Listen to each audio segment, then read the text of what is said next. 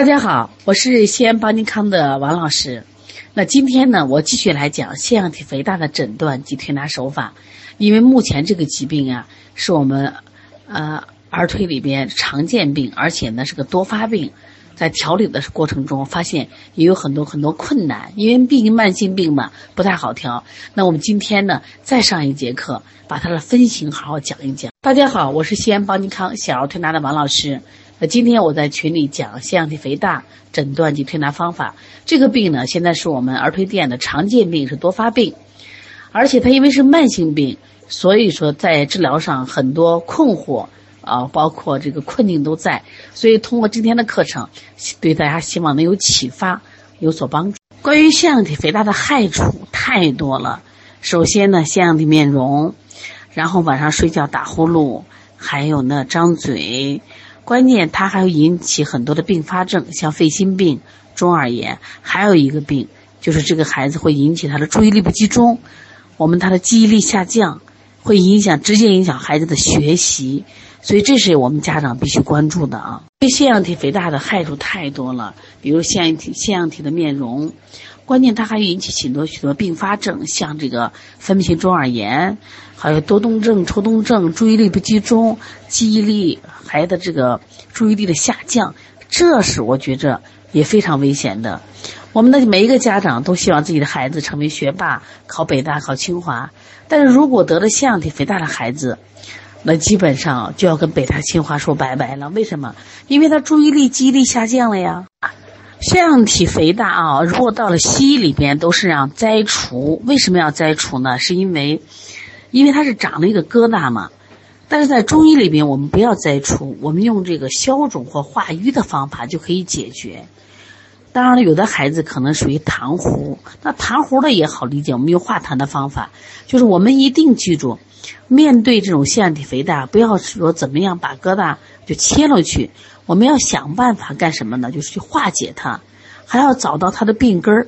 为什么这个孩子会长这些东西，别的孩子就不长呢？所以，探求疾病后的真相比治病本身更重要。腺样体肥大啊，如果到了西医里边都是让摘除。为什么要摘除呢？是因为，因为它是长了一个疙瘩嘛。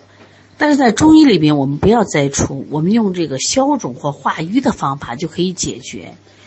当然了，有的孩子可能属于痰糊，那痰糊的也好理解，我们用化痰的方法。就是我们一定记住，面对这种腺样体肥大，不要说怎么样把疙瘩就切了去，我们要想办法干什么呢？就是去化解它，还要找到它的病根儿。为什么这个孩子会长这些东西，别的孩子就不长呢？所以，探求疾病后的真相比治病本身更重要。还有一点啊，就是腺样体肥大还有个名字叫增殖体。大家对增殖体要理解，增殖体就是能复发的。其实昨天我们在讲腺样体肥大的时候也讲过了，有的小孩切了以后复发，而且有时候复发的好像比这个长得还快，它是一种报复性的复发。所以这个时候家长你说什么心情？你还是在切吗？你没有这勇气才切了，对不对？你怕他第二次复发，而且切了没有损害吗？因为腺样体是我们的免疫系统，你切了以后对他的免疫系统有没有损害？大家要好好想一想，再做这决定。但是我想给大家给个信任，就是信心，就是小儿推拿是可以调理腺样体的。其实，在 N 多年前，我当时接了有个孩子腺样体肥大，他妈妈让我调，我就不会调。但是我记得我问了这样一句话，我说：“他妈妈非得让我调吗？”他说：“我不想做手术。”我就问了：“你这个孩子去过中医院没？”他说：“去过。”我说：“吃药有效果没？”他说：“吃药有点效果，后来复发了。”我说：“只要吃药有效果，就能解决。”这就是说，他割了也会复发，吃药也会复发。那我们推拿会不会复发？我们今天要研究，如果疾病后的根源、病因、病机找着了后，推拿完是不复发的。所以大家一定要相信，所以把课程一定要听完，看看我们的核心在哪里。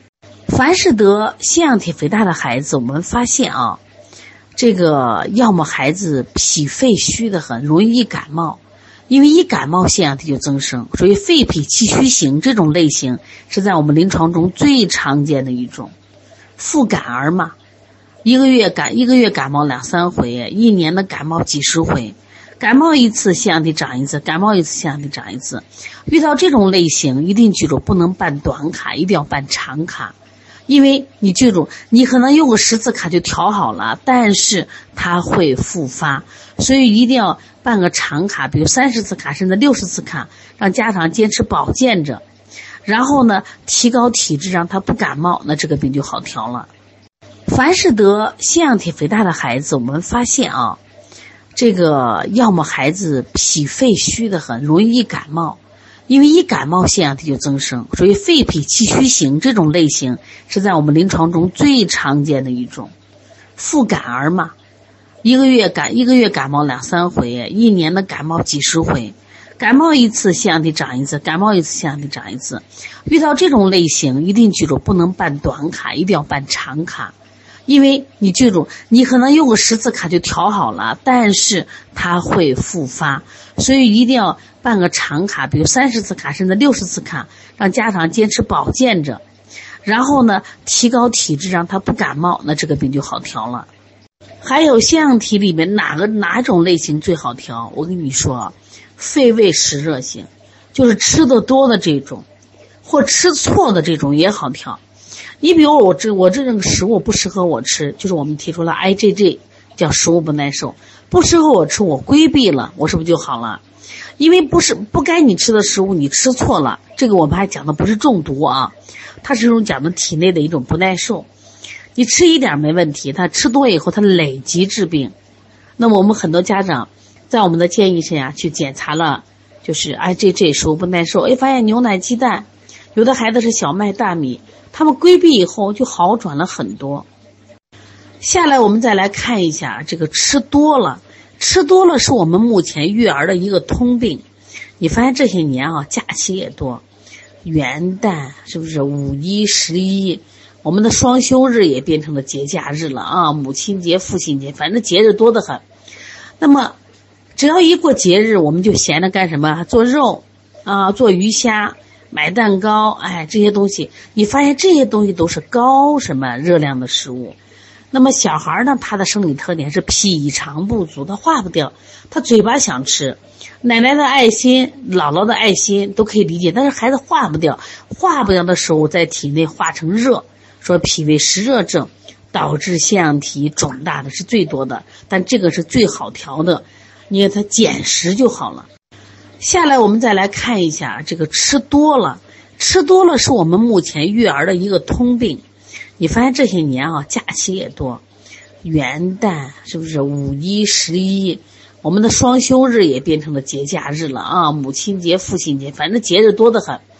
那么，只要一过节日，我们就闲着干什么？做肉啊，做鱼虾，买蛋糕，哎，这些东西，你发现这些东西都是高什么热量的食物？那么小孩呢？他的生理特点是脾肠不足，他化不掉，他嘴巴想吃，奶奶的爱心、姥姥的爱心都可以理解，但是孩子化不掉，化不掉的时候在体内化成热，说脾胃湿热症导致腺样体肿大的是最多的，但这个是最好调的，你给他减食就好了。我给大家举一个例子啊，我们调这个肺胃、肺脾两虚型的，基本上我都让他办三十到六十次卡。再一个，比如说肺胃湿热型的，因为吃的多化热引起腺样体肥大的肿大的，我基本上都十个疗吃十次就卡就可以。为什么？他只要食物一减量，再配合推拿，效果特别快。但这个一定要辩证准，一般都是舌红、苔黄腻、手脚心都烫、肚子也热、大便有酸臭、有口气。你只要辩证准了，这个来一个调一个非常准。就好像家长好神奇，他会觉着，哎呀，我到医院吃好多药都不行，到你这儿一块就好了。我说那必须的呀，我说你的问题是吃多了导致的，那我用什么消食导致方法？一会儿我们把详细的说法给到大家，还是给大家信心啊，没问题，一定能调好的。下面我再来讲一个最容易误诊的类型，就是心肾不交型。心肾不交的孩子看起来也是热，为什么？咽喉红吧？舌尖红，人烦躁好动，有的孩子爱喝水啊，有的孩子也爱喝水。结果你觉得这种孩子咽喉红肿嘛？你看到医院是不是都开的清热药？但是你要发现这个孩子有没有下焦寒凉的象？比如说腰凉，比如说小便频，比如说他就是虽然你说他也可能好说，但是呢，他可能说经常会坐着不想动，是不是？哎，脚比较凉这种情况，如果这种情况它是肾阳虚啊导致的心肾不交，那还有一种情况肾阴虚导致的心肾不交，他明明小便少，皮肤干、毛发干，是不是？那这种情况属于肾阴虚引起的心肾不交。这两种情况都是我们在临床中会遇到的，也是经常出现误诊的。不管医生或推拿师，直接以清了之，不能清。如果是阳虚的，我们以温阳；如果是阴虚的，我们滋阴。在我们的教材里，就我写的《鼻炎相体》这本书里头，我是按肾阳虚来写的。其实这个是我重点讲的，关键是你都误诊了嘛。所以我们现在到医院，动不动板蓝根，动不动金银花，动不动举杯合剂。你越吃这个孩子越寒，越寒这个病越重，他越虚火越旺嘛。所以诊断上特别重要。这个孩子的舌象基本是舌尖翘，舌后是白腻苔。你见过这样的舌象吗？从今天开始，你们发现了没？我们在这个群里又开设了个王老师的舌诊课，我们逼着大家学舌诊，每天五分钟，还逼着你写作业。为什么这样做？很多人说王老师，我买了你的书了，听了你的课，我还没学会。我说你确定听了？你确定学了？我说我不放心你们，我们现在手把手教你，每天放一段，然后逼着大家学。因为你学好了舌诊，你太了不起了。舌诊直观呀，一看非常明显，舌尖翘，舌苔中厚腻，还是白腻的，这一定是心肾不交的。如果他是热，他整个舌红；要他是热，他舌苔黄。你为什么？他只有舌尖红，舌苔却是白腻还水滑的，这是心肾不交的肾阳虚引起的虚火呀。结果我们不懂，就给人家一味的清清清，可不敢再这样了。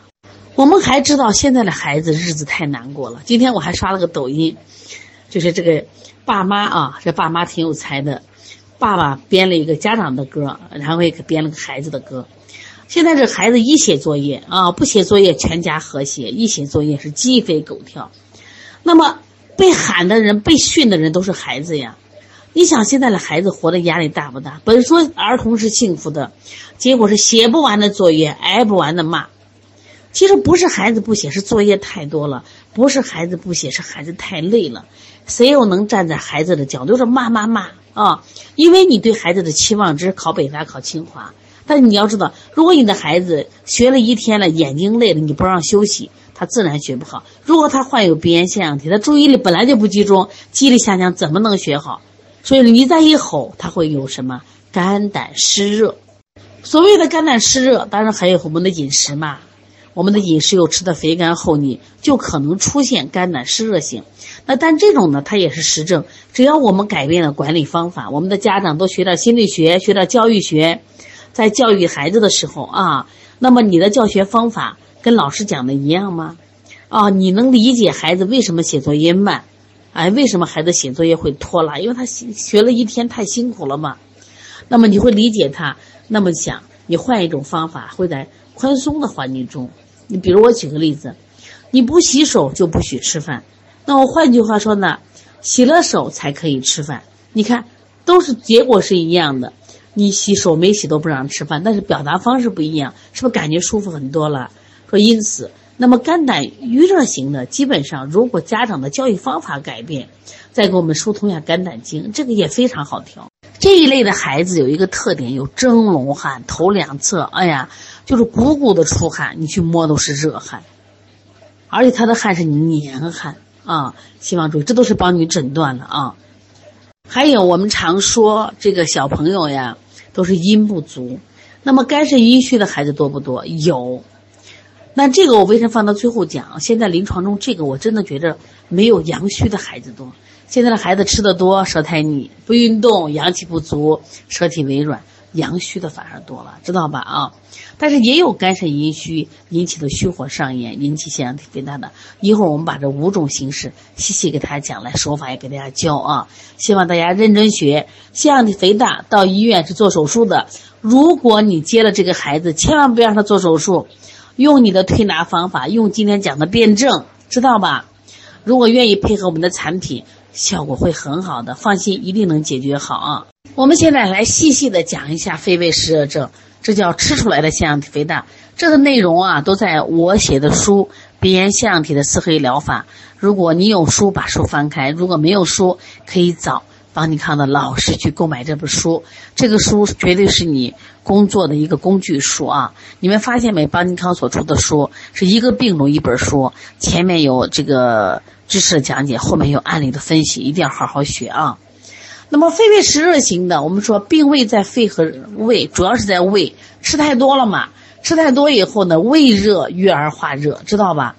那么它的诊断其实这个实证，它是一个，呃，全体都有症状的。比如说持续性的鼻塞呀，黄色的鼻涕呀，啊，黄腻苔，张嘴呼吸，憋气严重，白天睡觉，晚上睡觉都打呼噜，然后趴着或撅着屁股睡觉，前半夜稍重，前半夜稍重，后半夜减轻，舌质红，舌苔黄。嘴巴臭啊，磨牙、咽喉肿，知道吧？这些伴随的症状还有嘴唇红，一般还有什么？就是扁桃体肿大。说肺胃湿热型的症状基本上是全天性的，你摸他肚子，肚子也是热的啊。另外呢，就他的毛发也会比较干。像这一类孩子，因为长期这种肺干后腻，说皮肤毛发也干，大小便呢大便干燥，然后呢这个小便。少和黄，对他的汗液是热汗，这绝对是热汗。昨天晚上我们刚上了一节汗诊，很多人很感兴趣。今天晚上也有课啊，听完课的今天晚上继续跟我听汗诊啊。你很少听到汗诊课啊，面诊课学的多，手诊学的多，但汗诊学的少。情绪不稳定，然后诱发疾病会发烧呀、便秘、咳嗽、爱吃肉这种孩子啊，脸色的偏红，和这类孩子遇到一这种情况特别好调哎。你只要诊断出来他是肺胃湿热型的，基本上啊一做就见好。那么小儿推拿疗法有哪些呢？我们分了君臣佐使，很多人很感兴趣君臣佐使。实际上中药的伟大啊，在它配穴里边有技巧的，用了哲学思想，君君臣臣，君穴那是最主要的嘛。苍龙白尾法这是清热的。摇斗肘清热的，我跟你说，这个复式手法特别好，希望大家一定要学。复式手法多摇法，动则生阳了嘛。当然动则也能什么呀？它动起来，它是不是消化的就快多了？是不是？不过本身人家苍龙白尾摇斗肘它是什么呀？清热的。但是我指的生阳是给孩子补阳气的，阳气足了吃啥能化掉？现在的孩子吃什么化不掉？然后你看推六腑是君穴吧？清胃经、沉穴、清肺平肝，因为肺热、肝也热了，清大小肠，把热从大小肠移出去，揉板门消食的。然后为什么加补脾经呢？大家说一下，为什么在左穴里加补脾经呢？大家知道，你看前面的穴位，推六腑、清胃经、清肺平肝、清大小肠，是不是都是清泻法？一定记住，用清泻法的时候，一定要跟什么呀？左一下，反左一下，补脾经就是反左一下，不能让它伤得太厉害了。所以我们现在到医院的开的都是寒性药，一吃孩子脾胃是不是越来越差了？一定记住补脾经很重要。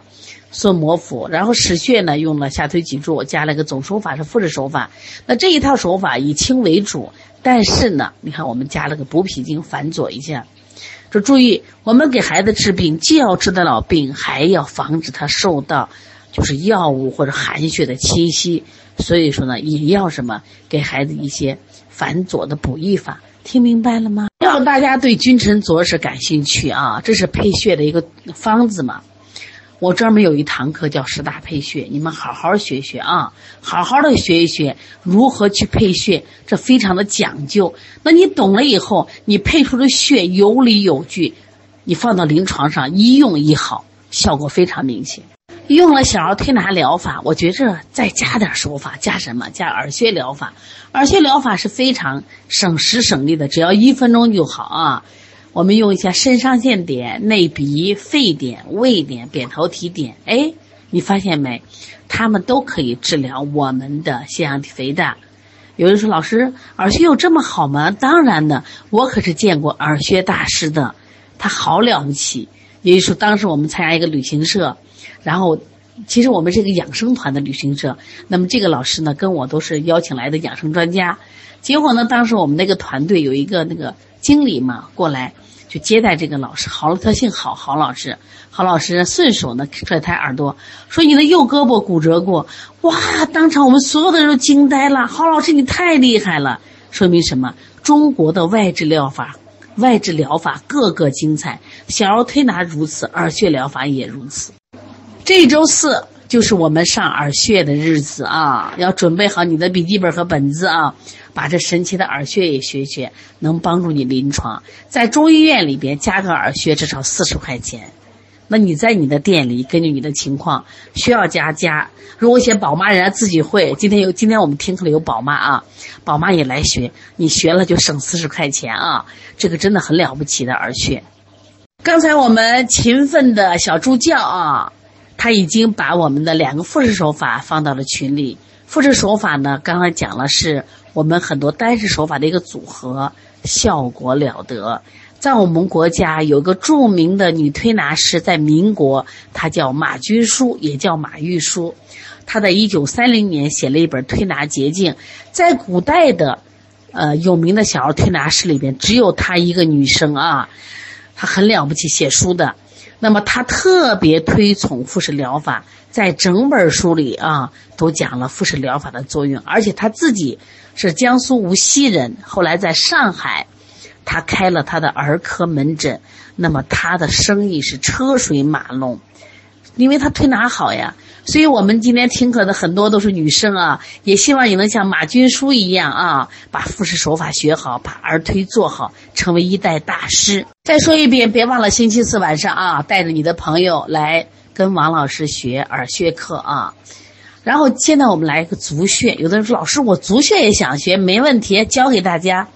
那今天我给大家讲一下足穴。足穴呢是我们的反射区理论，也就是说在我们的足底也有我们整五脏六腑的反射。说你推一推、刮一刮、揉一揉，一样起到作用。所以希望大家不要小看足穴疗法。那我依然给大家讲个大师吧。在足穴疗法里边，我不是大师，但是有大师，他是谁呢？他是我们天津的杨毅奶奶，听过没有？杨毅奶奶做指甲好贵呀，他做一只脚是多少？一千三百块钱，一只脚一千三，两只脚两千六。那么杨姨奶奶为什么一个脚的按摩能值一千三？但是我们的推拿店按摩一个脚，啊，贵的就百十块钱。那还有一个郑媛媛足源店十块钱。因为它是能治病的，它根据那个足疗的反射区，哪是心区，哪是肺区，它能治病的。那我们今天治疗这种肺胃湿热型的腺样体肥大，你看我给他给的这个穴位看见了没？有肺区，有胃区，有肾上腺，看见了没？哎，还有扁桃体，还有鼻区，都是针对它的反射区而定的。这个好学不？今天你看难学，我们专门开一节课教会你，好不好？到时候。等到你想学的，我们课结束以后，找我们的小编去积极的去报名啊。下来看一下我们四合一疗法的食欲疗法啊，我觉得这个也特别重要。就是小孩的病是吃出来的，我们让他吃回去嘛。这个食欲疗法。这个食欲疗法，我们有焦三仙、焦麦芽、焦山楂、焦神曲，药食两用，药店可以买着的啊。焦麦芽擅长消米面食质，焦山楂擅长消肉类或油腻食质，焦神曲消这个就是气滞，所以这个特别好。哎，这就是大山楂丸的主要成分。我经常开这个就是少年学中医的班，就教他们现场。就是做这个大三杂丸，然后给他们教如何判断积食，积食会引起咳嗽、发烧，孩子们可喜欢了。而且做的这个三杂丸，他们吃起可香了。其实这个概念特别好，让孩子们自己注意保健嘛，知道怎么吃是健康的，怎么吃是不生病的。一旦生病了怎么处理？我觉得一定要并入我们的小学、中学课本。来，我们来看一下食物不耐受。食物不耐受这个表发给大家了啊，一定记住，太重要了。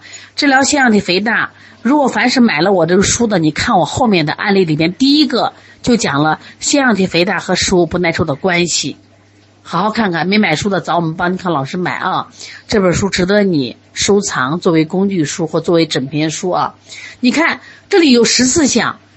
这个小孩七岁，腺样体肥大三年，怎么都治不好。后来到我这儿，我让他一检查，我的乖乖呀！你看，肌肉加一，鳕鱼加一，鸡蛋加二，牛奶加二，大豆加一，小麦小麦加二，凡是加二的都是目前不让吃的。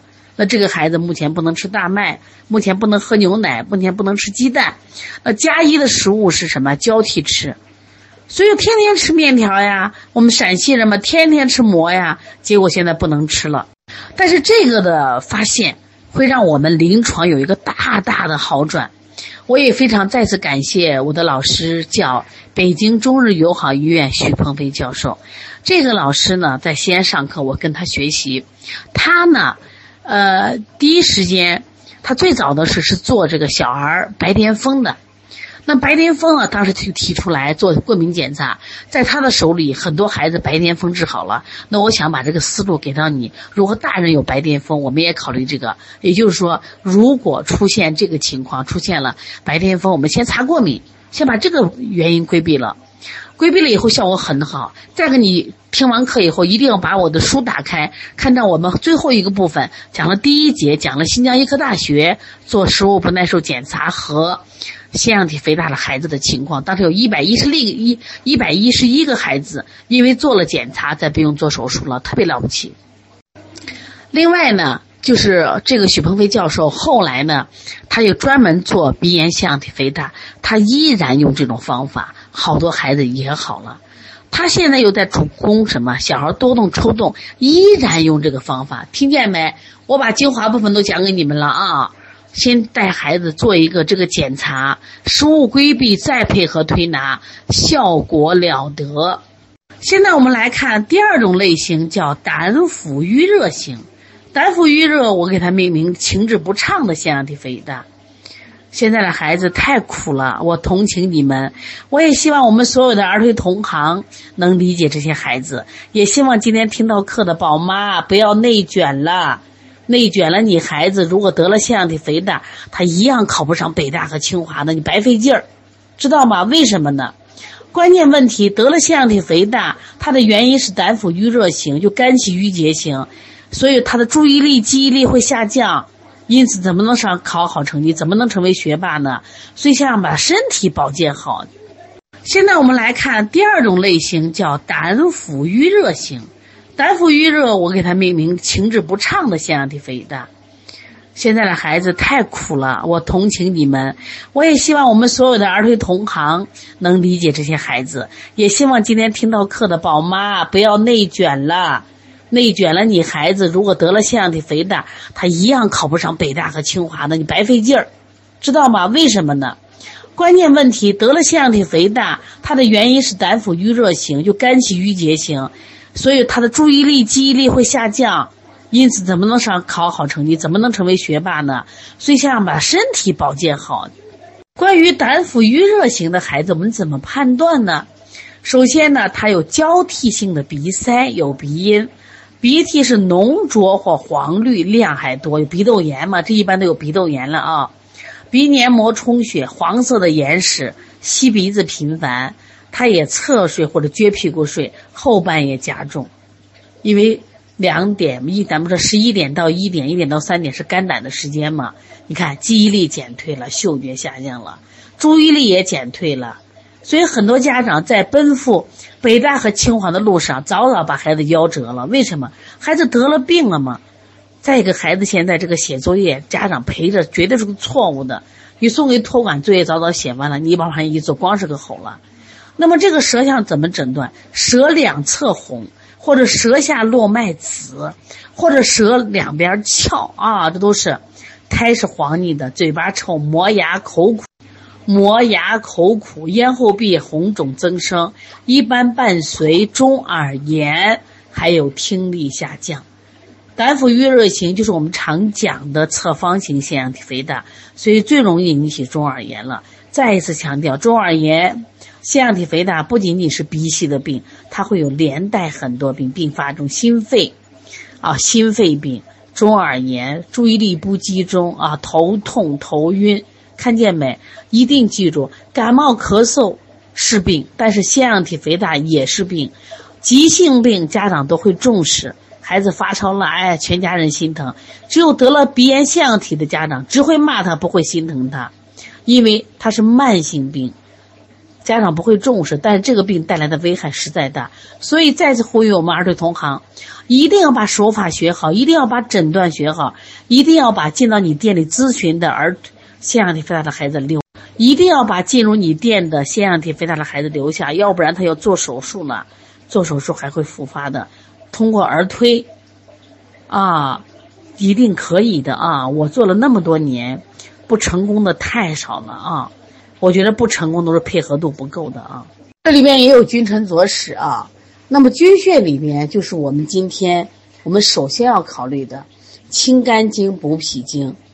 臣穴里用的清胃经、推六腑、按行间、下推天柱骨、搓摩血肋。我想告诉一下这个配穴思路是什么？因为我们要理气的手法，理气的手法，我们有一个就是，呃，在清代呢有一个著名的医家叫黄元玉。黄元玉说：“肝随脾升，胆随胃降。”在我们儿推里面又没有胆经这个穴，所以我们用了补气的手法，用推六腑来代气啊，对吧？清肝经、补脾经，肝随脾升；清胃经、推六腑，当推六腑是胆，说胆随胃降。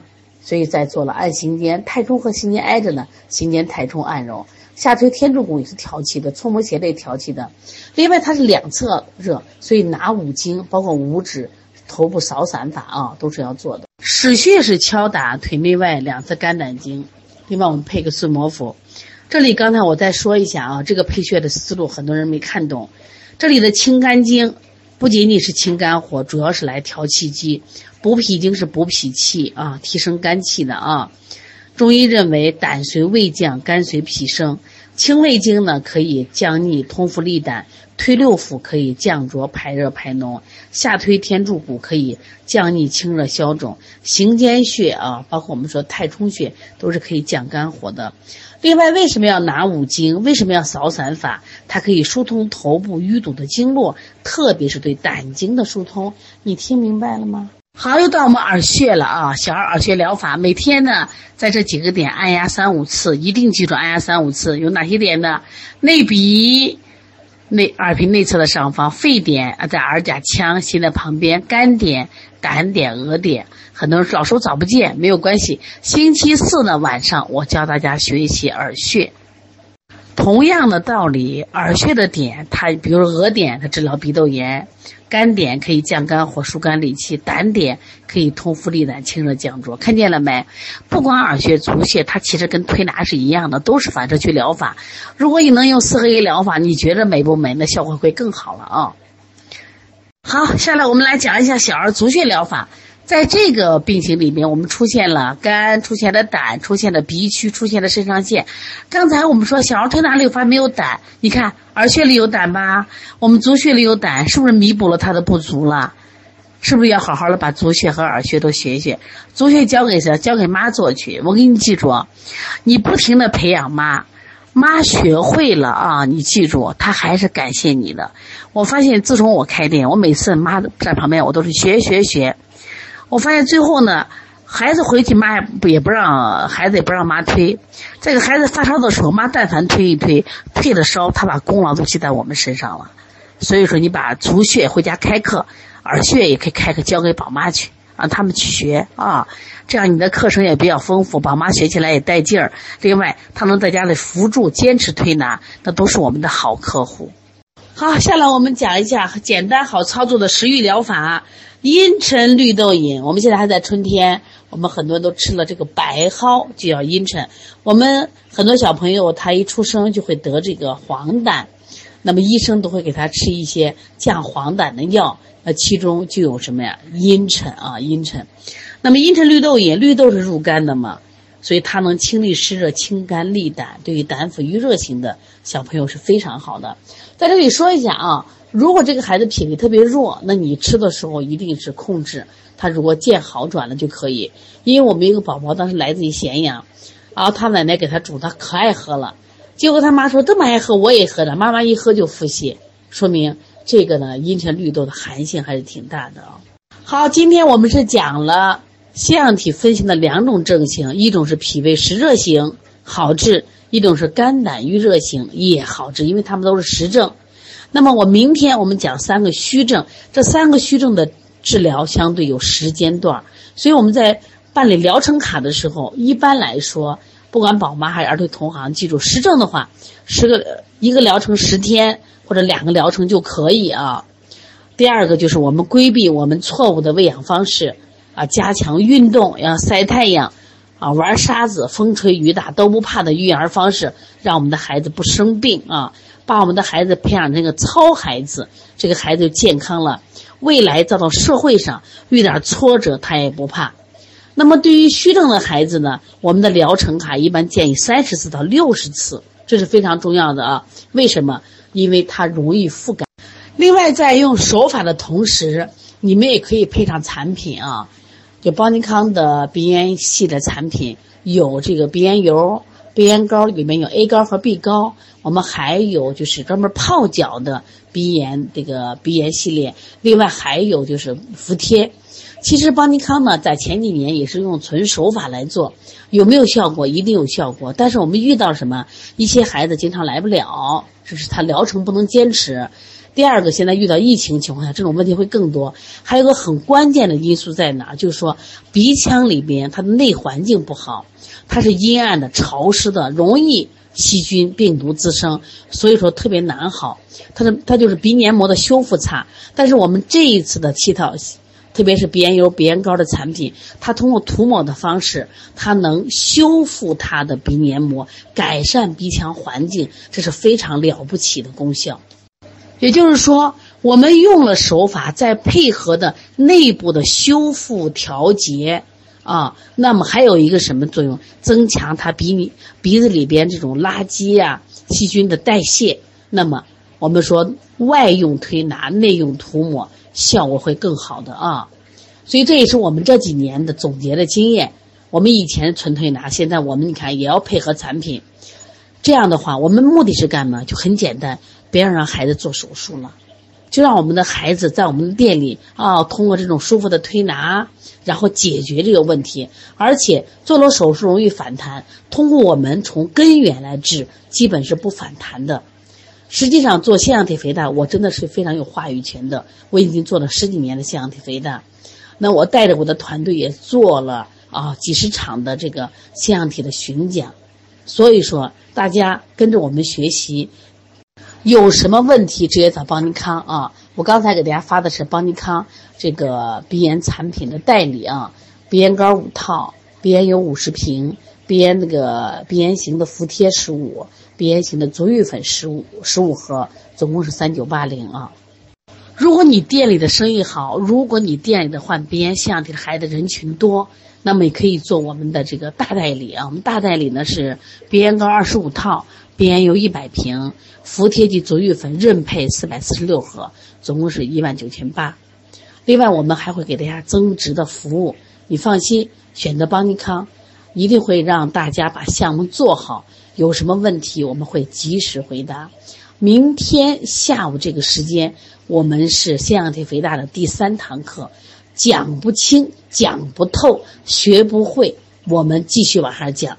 必须让听课的每一个人都学会、都会做，这样我们才能真正有能力帮助那些需要我们帮助的人。